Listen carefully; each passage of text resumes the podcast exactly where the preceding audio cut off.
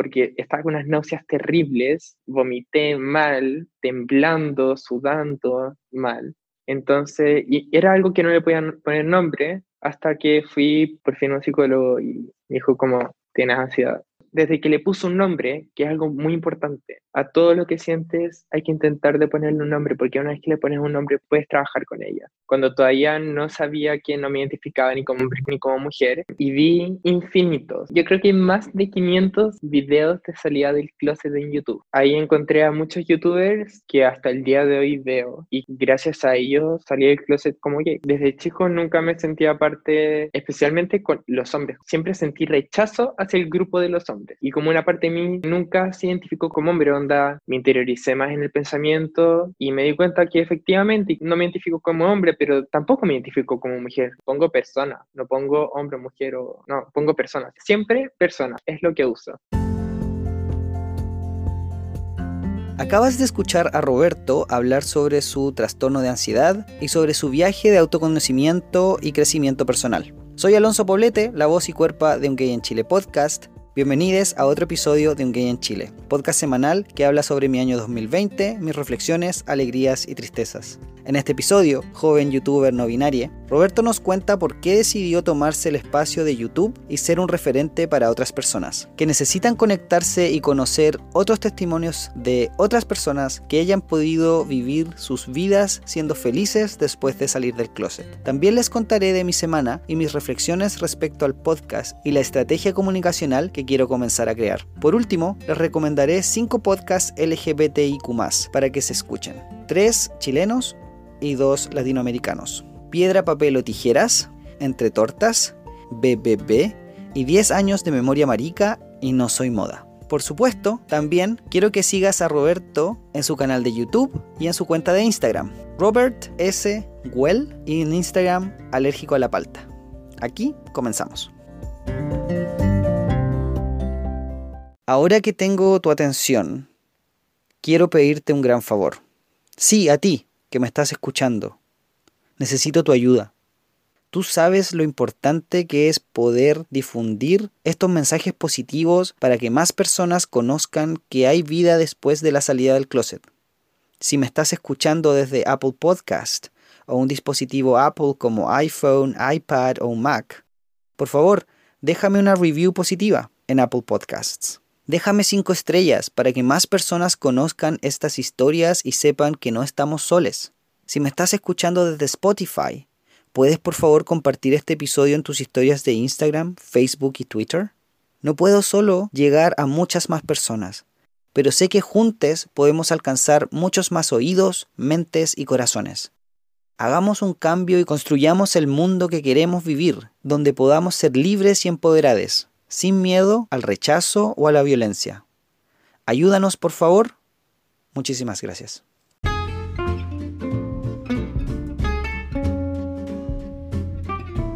Advertencia. Las opiniones expresadas en este episodio son de exclusiva responsabilidad de quienes las emiten. El lenguaje, como siempre, es coloquial, algo vulgar y muy muy chileno. Oh, thank you.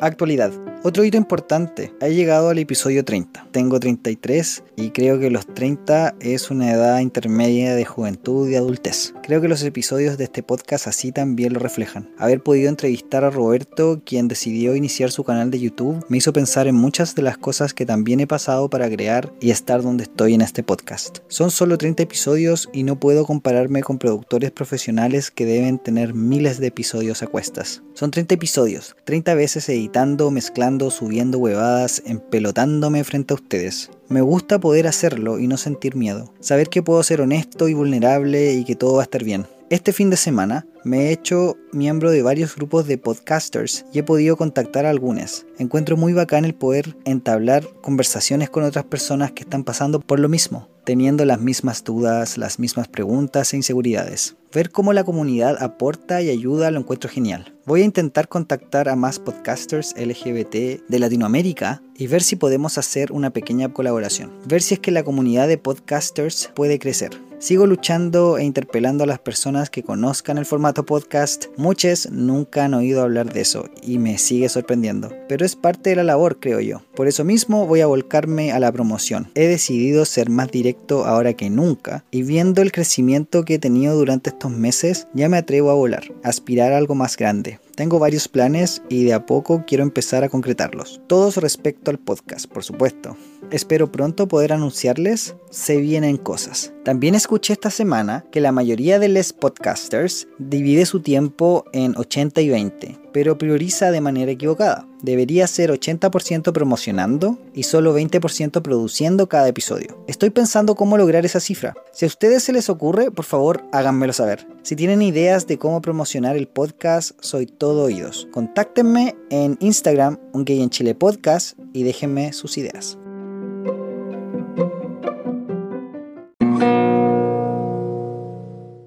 Estoy súper contento, les quiero presentar mi promo. Es la primera, yo sé que es perfectible. Hola, hola, les habla Alonso Poblete, la voz y cuerpa de Un Gay en Chile podcast. Podcast semanal que habla sobre mi año 2020, mis alegrías, tristezas y reflexiones. Además, entrevisto a personas LGBTIQ, dar sus experiencias y testimonios de vida. Encontrarás salidas del closet, reflexiones varias. Les dejo la invitación Escúchenos en Spotify, Apple Podcasts, Google Podcasts y otras plataformas más. Un Gay en Chile podcast, nos estamos escuchando. ¿Qué les parece? ¿Les prende? ¿Les dan ganas de escuchar el podcast así? Si es así, cuéntalo en mi cuenta de Instagram, Un Gay en Chile Podcast. Hola, hola. El día de hoy les tengo un excelente invitado. Él es Roberto, estudiante de medicina de 21 años. Bienvenido a Un Gay en Chile, Roberto. ¿Cómo estás? Hola, súper, súper bien. Acabo de grabar un video en YouTube, de hecho, así que estoy bien.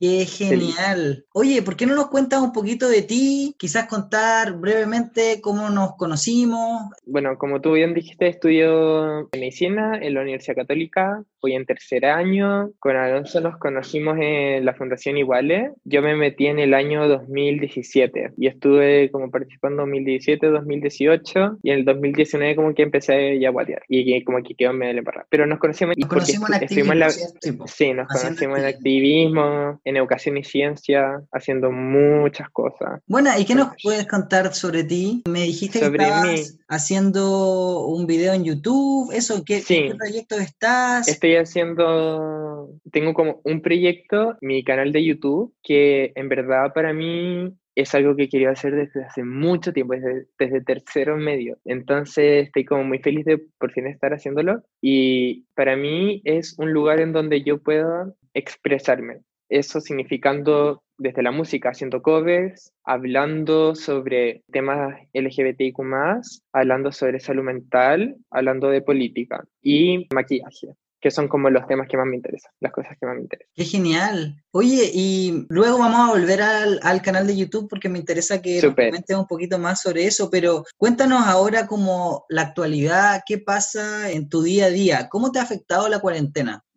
Terrible me carga, me carga, me carga, porque me gusta estar haciendo cosas, o sea, es muy raro, como, no sé, como el no poder ver a mis amigos. Este año se suponía que iba a ser el año, como he estado pasando por una crisis vocacional desde que estoy en cuarto medio, y para mí este año, tercer año, significaba mucho para mí, porque iba a ser por fin el primer año donde iba a ir al hospital, y es un antes y un después, ir, el ir al hospital. Entonces ha sido como bastante frustrante en ese sentido, porque no he tenido chance de ir al hospital, todas las clases son online y todo que es lo mismo que he tenido siempre, entonces es frustrante, como dije. Y aparte como el convivir también con, como todo el rato con mis hermanas, que también una está en cuarto medio y preuniversitario, tengo que ir a la PCU, la otra está también con universidad, entonces como medio caótico, como no salir, o sea, igual como que a veces como que trato de salir porque vivo en un condominio, bajo mi perro, eso me ayuda. Y en los periodos de no cuarentena trato lo máximo de ver a una amiga nomás, que es la Maite,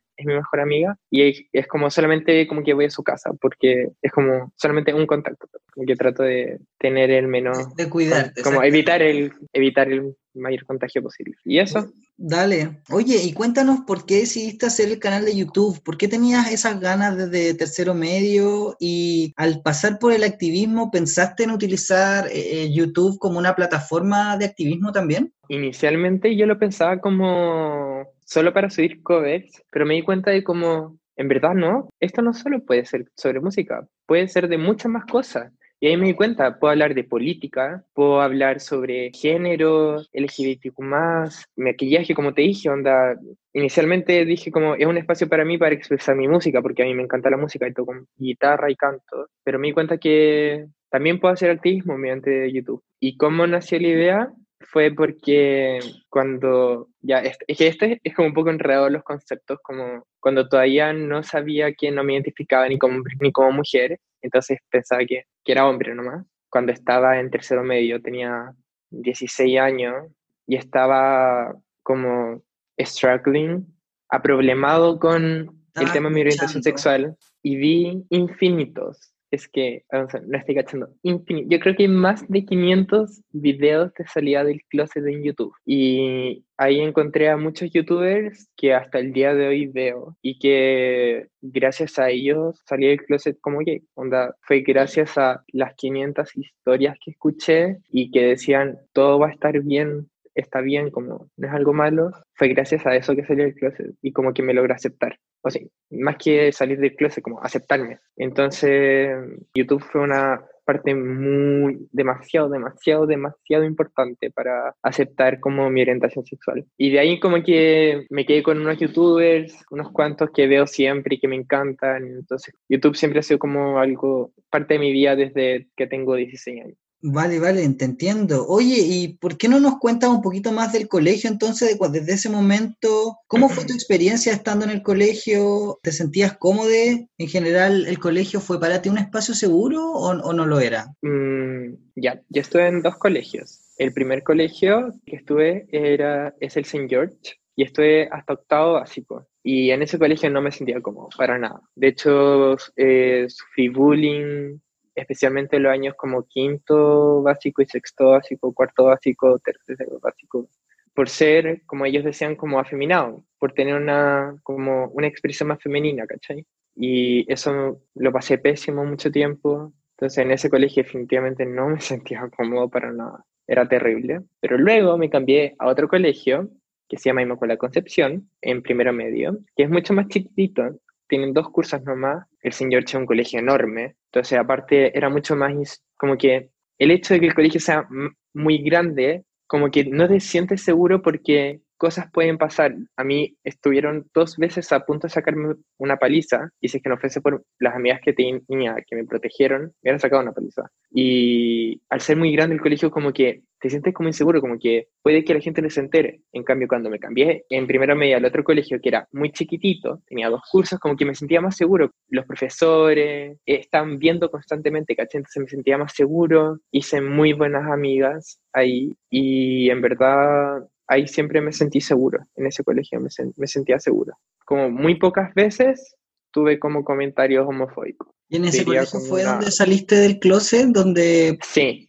¿Y cuál fue la reacción de tus compañeros, de tus profesores, o, eso fue solo con la Mi salida del closet fue muy paulatina. De hecho, salí primero a mi mejor amiga en ese momento en el viaje de estudio. Después le conté, después de contarle a mi mejor amiga, le conté a otra amiga, y después a otros amigos, mi círculo más cercano de amigos, y luego le conté a mi mamá, luego le conté a mi papá, y luego le conté a mis hermanas. Y al momento en que le conté a mis hermanas, dije como, este proceso se acabó y ya no me importa, pero fue onda, yo salí del closet en el 2015, fines de como entre noviembre y diciembre, y mis hermanas le les conté en el 2017 como en abril. O sea, fue un proceso largo. ¿Y cómo fue la aceptación? ¿Fue buena? ¿Las reacciones Súper bien. Todas las reacciones fueron buenas, todas. Nada, nadie reaccionó mal, nadie, absolutamente nadie. Qué bacán. Así que de verdad me siento muy afortunado en ese sentido, me siento muy afortunado porque yo sé que hay millones de historias en que muchas personas les ha resultado pésimo salir Oye, ¿qué pasa con la segunda salida del closet? Porque tú me, dijiste que no, te identificas ni, ni como hombre ni como mujer. Sí. ¿Qué pasa con esa, con esa parte? ¿Cómo fue esa historia? Yo en verdad como que desde chico nunca me sentía parte, especialmente con los hombres, como que me siempre sentí rechazo hacia el grupo de los hombres, siempre. Y como una parte de mí como que nunca se identificó como, como hombre, onda, cuando decían, no sé, como estamos en educación física, como vayan los hombres para allá, yo estaba como, como que no me sentía llamado a ir para allá, como que así, como así de básico, como siendo chico, ¿cachai? Y ya el año pasado, 2019, como que me interioricé más en el pensamiento por el término de una relación muy larga que tuve. Después de eso, como que me interioricé en el pensamiento y me di cuenta que efectivamente, y como que no me identifico como hombre, pero tampoco me identifico como mujer, como no soy, no me identifico trans. Entonces, al final, género como no, no binario, como dentro del espectro del género. Ok, ¿Para ti te gusta la etiqueta o sientes que las etiquetas te, te encarcelan y te encierran? Como, porque hay muchas personas que, Un poquito. Muchas personas que, a veces... soy persona, como eso, sí, también como persona. Sí, a mí, a mí me gusta eso. Me gusta mucho tratar como persona y por lo general como, no sé, en las fichas clínicas o en las respuestas de desarrollo, como pongo persona, no pongo hombre, mujer o... No, pongo persona, siempre, pongo, siempre persona, es lo que uso. Siento que las etiquetas para las, especialmente para las personas mayores, es más fácil porque es más fácil comprenderlo. Como yo le dije a mi mamá como soy gay, pero no sé, puede que haya un 2% de probabilidad que algún día me enamore una mujer, como quién sabe, ¿cachai? Pero eso a mi mamá como que le va a costar entenderlo, es como tenéis que estar seguro de que eres gay o no, porque después la gente, ¿qué va a pensar de ti, ¿cachai? Entonces, siento que para, no sé, para la gente mayor como es más fácil las etiquetas porque se hace más fácil explicarlo, pero a nivel personal no me gustan mucho las etiquetas porque sí, efectivamente, como que te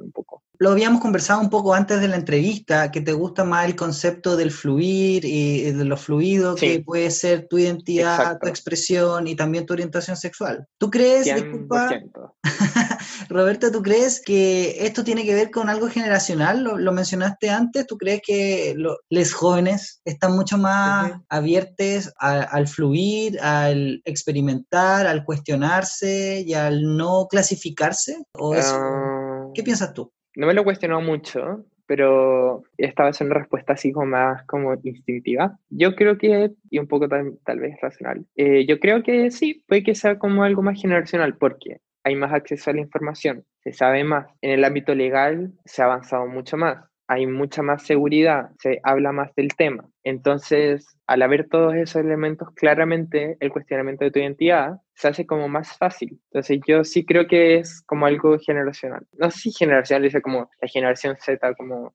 es, no, no sé, es como algo más como del tiempo. Sí, te entiendo, va cambiando, igual.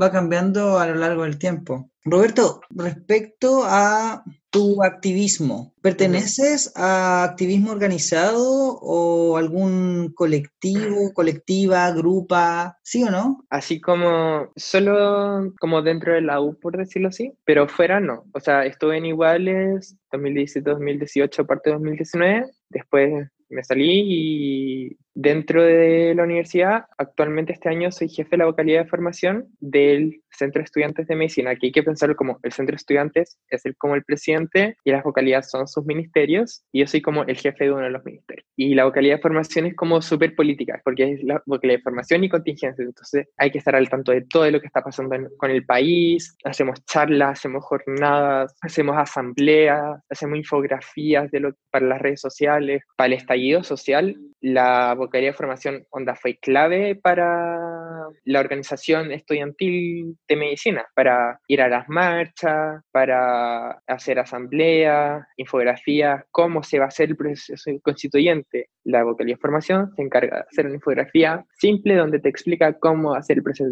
constituyente, Entonces, este año estoy a cargo de esa vocalía, entonces es como uno de mis proyectos también, aparte del canal de YouTube. Súper. Oye, y respecto a tu expresión de género y respecto a tu forma de presentarte, ¿prefieres algunos pronombres? No, estoy bien con los tres pronombres, la, le, lo. Ok, te dan, o sea, no sé si te dan lo mismo, pero ok, te dan lo mismo. Y respecto al maquillaje, ¿cuáles han sido los comentarios de tus amigues, familia? Ya, el maquillaje lo descubrí como a finales del año pasado. Siempre me he querido, me, como que me llamó la atención y recién el año pasado empecé. Y por parte de mis hermanas, como que súper bien. Por parte de mis amigas, demasiado bien también las reacciones. pero mi mamá como que ha sido como más como reacia a el maquillaje, pero de a poquito como que se iba acostumbrando, sí. Yo sé que este como instinto de madre, como que ella no quiere que me pase nada malo a mí, ¿cachai? Y estando en el país que estamos, como ya, puede que Chile sea, tenga una mejor seguridad respecto a la comunidad LGBTI en comparación a otros países, pero de todas maneras, como si salgo maquillado a la calle con un crop top y unos pantalones que brillan, hay muchas más probabilidades de que me pase algo que si salgo con una polera negra y unos pantalones negros sin maquillaje. Entonces, entiendo a mi mamá en ese sentido, pero, las reacciones han sido buenas en general. En, general, bien. Pero, por ejemplo, cuando tú ahora estás maquillando para tu canal y para cuando estás en casa, ningún problema. El tema es, que quieres salir. Claro. Dale, te entiendo. Oye, ¿y hay algo que se nos haya olvidado conversar o algo que te gustaría recalcar? Me gustaría hablar de la ansiedad. ¿Qué te gustaría decir? Es que tengo un trastorno de ansiedad y es algo con lo que lidio todos los días. Y me gustaría como hablar de ella porque es algo que se tiene que hablar para que la gente vaya entendiendo que no es algo como que la gente no se lo tome personal como el trastorno de ansiedad es una enfermedad, onda, tomo fármacos para la ansiedad. También es algo que a mí en lo personal ha sido una travesía, porque desde chico la tenía, desde chico siempre tuve este como sentimiento de como, no sé, ya, no sé, cuarto así como te tuve, ya chiquillos, hagan un grupo, y a mí ya aterrorizado porque no sabía si es que iba, si es que alguien me, alguien me eligiera en un grupo. O ponte tú para las presentaciones orales, temblando como si hubiera menos 5 grados Celsius y sudando. Onda, eso como no es normal. Y yo no sabía ponerle un nombre a esa sensación. Hasta que en el 2000, o no sé, a la PCU, en camino, mi mamá tuvo que parar el auto porque estaba con unas náuseas terribles, vomité mal, temblando, sudando mal. Entonces, y era algo que no le podían poner nombre hasta que fui por fin a un psicólogo y me dijo como, tienes ansiedad. Desde que le puso un nombre, que es algo muy importante, a todo lo que sientes hay que intentar de ponerle un nombre, porque una vez que le pones un nombre puedes trabajar con ella. Y también con respecto al pedir ayuda, si es que tu primera idea al psicólogo no fue bien, como no te frustres. Onda, yo he pasado por cuatro o cinco psicólogos y recién con la psicóloga que estoy ahora es la que de verdad siento que me está ayudando y también con, por psiquiatra he pasado por uno, dos, por tres psiquiatras y esta es la que de verdad me está ayudando. Entonces, como que no se frustren con el tema de la ayuda y traten de activar todas sus redes de apoyo. No se aíslen, eso es muy importante, no aislarse. Activar sus redes de apoyo, pedir ayuda y no se frustren si es que no... Piénsalo como Tinder, como, como hay que hacer un match con el psicólogo. Como y a veces no hay match, entonces hay que buscar otro psicólogo o psicóloga, psicólogo. Pero eso, eso yo creo sobre la ansiedad. Wow, qué potente, qué importante el mensaje que nos acabas de dar. De verdad lo encuentro genial. Muchas gracias por haber sido tan honesto y haber querido compartir esto. Es algo que hemos conversado anteriormente en el podcast, lo importante que es la salud mental y no solamente pensar en la salud como algún aspecto físico, sino como algo integral. De verdad yo creo que este mensaje le va a llegar a varias personas porque yo sé que especialmente en la cuarentena ahora no estamos todas las personas tan bien y de hecho hasta yo mismo también estoy viviendo varios momentos ansiosos. Así que de verdad tus palabras me llegan totalmente al corazón. La última pregunta para ir terminando. ¿Qué mensaje te gustaría dejarle a las personas que están escuchando este episodio, esta entrevista? ¿Qué mensaje le gustaría decirle a tu audiencia también de YouTube? Quiero dejar un mensaje de... Quiero llamar a la calma, quiero hacer un mensaje de aceptación, aceptación y contigo mismo, como si es que estás sintiendo angustia, si es que estás cuestionándote, si es que está la emoción que sea como amablemente invítala y dialoga con ella y trata de buscar respuestas para aliviarla esa emoción o este cuestionamiento, pero sea amable contigo y también como muy como rapeando las cosas con respecto a la salud mental, está bien sentirse como estás, espero que pidas ayuda. Eso es muy importante, pedir ayuda. El primer paso claramente es aceptarse como que algo está mal contigo mismo, pero espero que pidan ayuda. Pedir ayuda para mí me salvó la vida literalmente. Con respecto LGBTIQ+, acéptense, libertad, no etiquetas, libertad de expresión de verdad, libertad de expresión. Con respecto al proceso constituyente llamo a mis, como a la gente que me sigue en YouTube, Instagram, etcétera, a aprobar y aprobar convención constitucional. Ya saben ya, cabro, tienen que puro ir a votar. Estamos. Ya, pues, muchísimas gracias. Entonces, gracias por, lo, por tus palabras, por tu tiempo. Y bueno, vamos a estar esperando el material de YouTube. ¿Dónde, te, podemos, ¿dónde te podemos encontrar? ¿Cómo te podemos contactar? Eh, mira, en YouTube me llamo Robert S.well, que ya un poquito complicado, pero siempre en mi Instagram, que es alérgico a la palta, eh, mi, en la biografía tengo como el link a mi YouTube. Así que es más fácil acordarse de mi Instagram, que es alérgico a la palta, que efectivamente soy alérgico a la palta, que es una tragedia porque me encanta la palta. bueno, entonces, eh, si te queremos encontrar, entonces te podemos encontrar en YouTube y en Instagram, eh, por si te quieren contactar las personas que escucharon esta entrevista. Eso entonces, Roberto, muchas gracias. No, de nada, gracias a ti. Cuídate, hablamos. Igual. Un abrazo, chao, chao. Besitos, chao.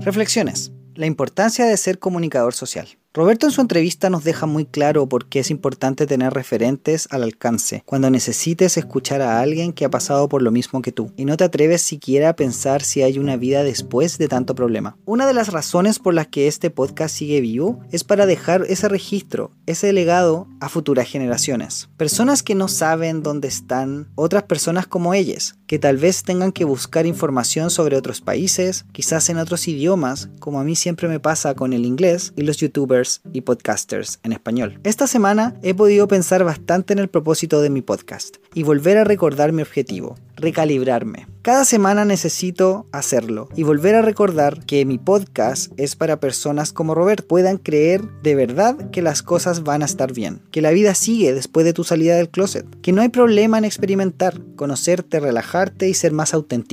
Tengo ahora que reconocer que puedo aportar más a la comunidad y comunidades, pero eso no sucederá si no hago que el mensaje esté disponible a la mayor cantidad de personas y que me escuchen y compartan.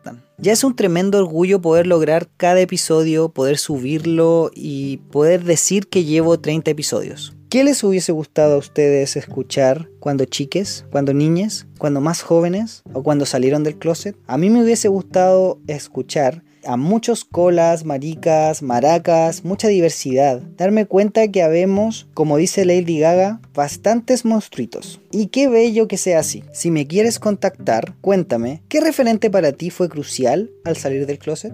Reflexiones. La ansiedad. La semana pasada tampoco fue una semana libre de esta emoción. Mucho estrés por todavía estar atrasado con el trabajo y mi subida de episodios, que sigue oficialmente siendo los días martes, pero es más probable que se haga efectiva los días miércoles. Roberto nos dio hermosas palabras para poder empezar a hacernos cargo de lo que sentimos. En lo personal, la cuarentena me ha pegado duro ahora, al sentir que debo estar horas sin parar en el PC. Tengo ocupado desde las 10 y media hasta las 4 y media pm, casi sin ningún recreo. Horas frente al PC como profe, con la cámara encendida y buscando actividades para tener más breaks y poder comer o ir al baño. La ansiedad es parte de todos nosotros, viene con nosotros, por lo mismo debemos ser capaces de convivir con ella, en paz y de lograr tener el control. Roberto y yo conversamos en Instagram en vivo por largo rato al respecto. Si quieres vernos conversar más respecto a este tema, puedes hacerlo en mi cuenta de Instagram, Un Gay en Chile Podcast. Por ahora, cultivar una buena rutina de sueño, dormir suficientes horas y poder desconectarse para poder descansar cuando llegue la noche.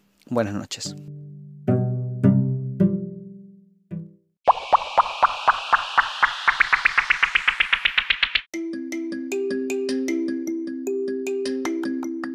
En tips y sugerencias, como quiero que ustedes empiecen a seguir otros podcasters también y otros podcasts, les quiero recomendar podcasts chilenos dedicados al orgullo 2020 de cuática.com. Podcast LGBTIQ para escuchar en el mes del orgullo. Estoy de los segundos en este blog, de un total de cuatro. Primero, escuchen Piedra, Papel o Tijeras, podcast de Clivia, Marisa y Sofía, para todos, en especial para mujeres lesbianas. Segundo, Entre Tortas, podcast de dos amigas lesbianas que comparten sus vivencias y ser contrarias a lo hegemónico. Por último, BBB, que no tiene nada que ver con bareback o sexo sin preservativo. es Buenos, Bonitos y Bisexuales. Dos amigos bisexuales hablan sobre biactivismo y muchos temas sobre visibilidad bisexual. Pueden ver más detalles en la descripción y notas de este episodio. Entonces los podcasts chilenos que les recomiendo, Piedra, Papel o Tijeras, Entre Tortas y BBB. Y si quieren darle una mano al blog de cuática.com, por favor, ¿qué les cuesta seguirles y dejarle un mensajito de buena onda y amor? En serio, es súper necesario. En el plano internacional, les quiero recomendar un podcast muy bueno llamado 10 años de memoria marica, podcast boliviano sobre la recopilación de 10 años de activismo radial de un programa llamado Movimiento Marica Bolivia. Como última recomendación, pero no menos importante, les quiero compartir el podcast mexicano No Soy Moda, programa que propone visibilizar la realidad LGBTTIQ y diversidad sexual. Entonces, 10 años de memoria marica y No Soy Moda para que también les escuchen.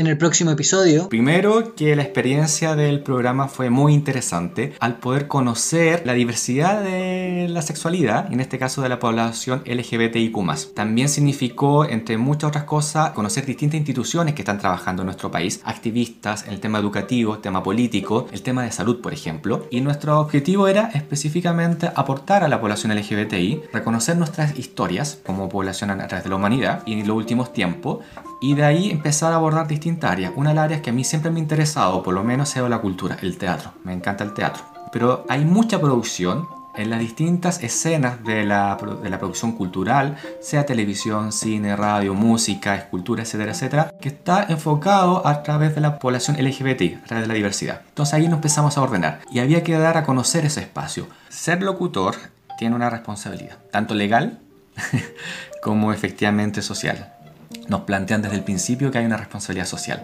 De hecho, un comunicador social transforma también la realidad social, porque alguien nos está escuchando y lo que nosotros informemos puede ser algo real, con evidencia, o puede ser una falacia, pero la persona que nos está escuchando nos puede creer.